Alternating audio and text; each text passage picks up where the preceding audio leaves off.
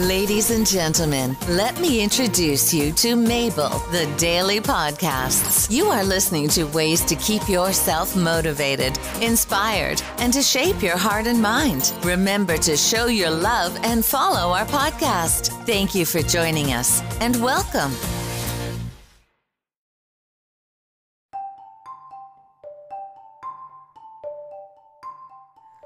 Hello, everybody. Today we're going to talk about parentification. Let the kids be kids. This is an article from Symmetry Counseling.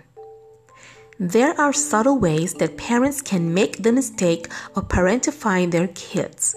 This term means to reverse roles, causing the child to parent or parent the adult.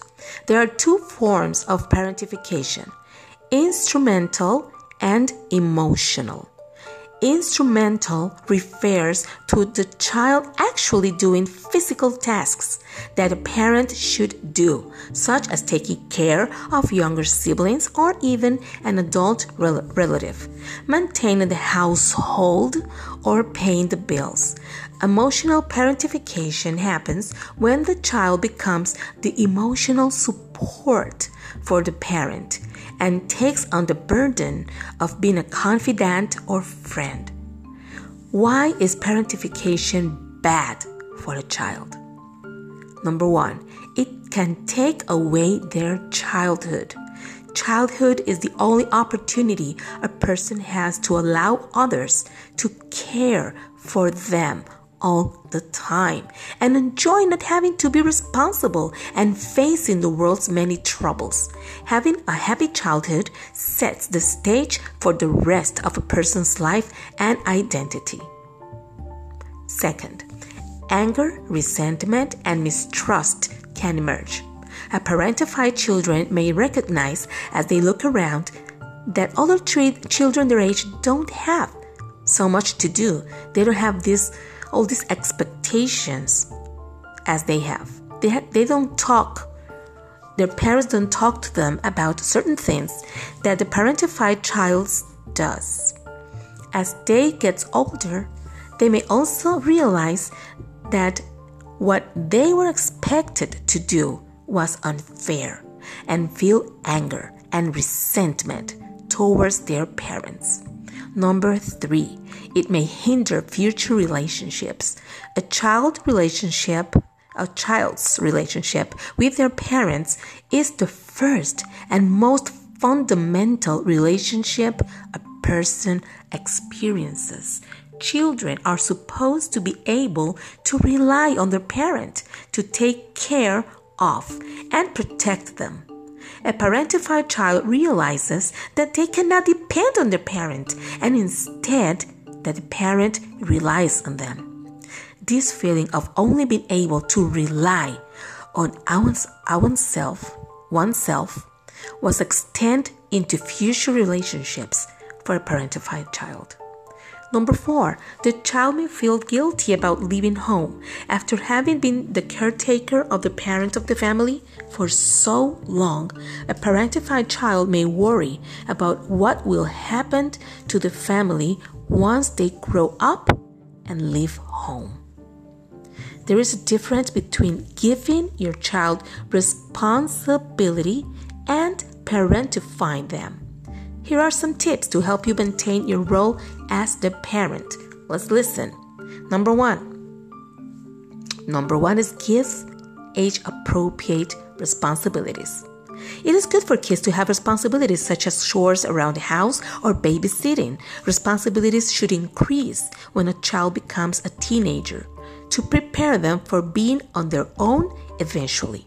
However, when a young child is responsible for going to the store for groceries, paying the electricity bill, or raising a younger sibling, there you will, you will have problems arising. Number two, maintain the hierarchy of the family. Know that as a parent, you are in charge. Caretaking, family decisions, and managing through hard times are all on you. It is important to be able to convey a sense of control and security to your child.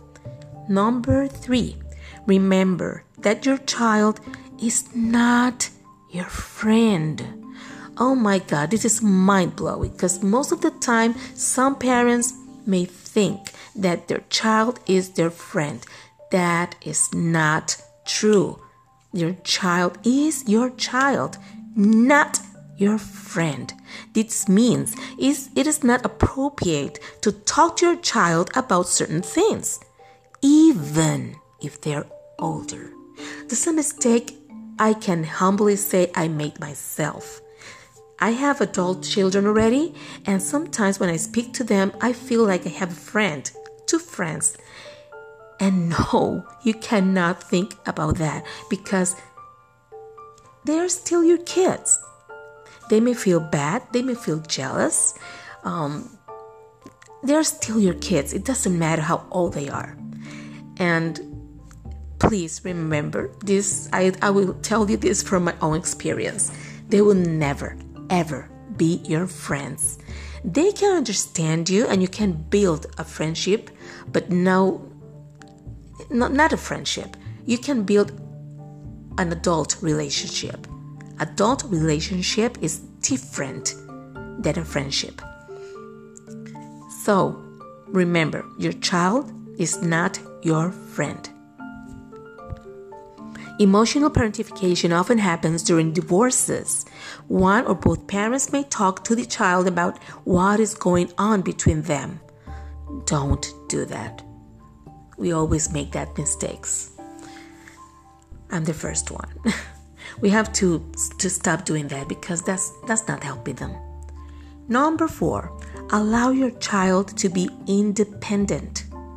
Emotional parentification can have the effect of enmeshing you and your child so that you depend so much on each other that it is unthinkable to break away.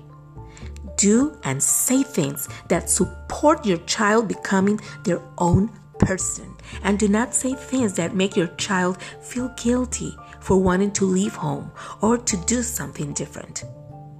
Parentification is usually totally unintentional, and parents do not realize that this is occurring.